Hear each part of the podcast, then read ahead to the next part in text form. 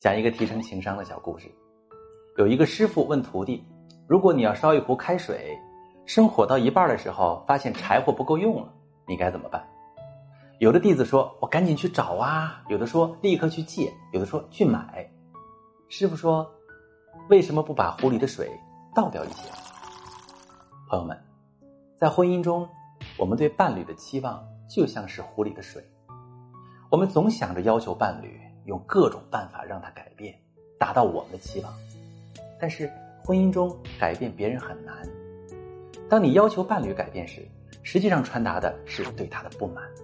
两个人很容易吵架，导致感情破裂。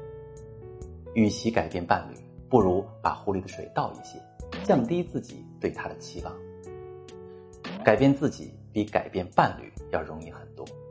如果你正在经历感情难题、婚姻危机，把你的问题发私信告诉我，我来教你怎么解决。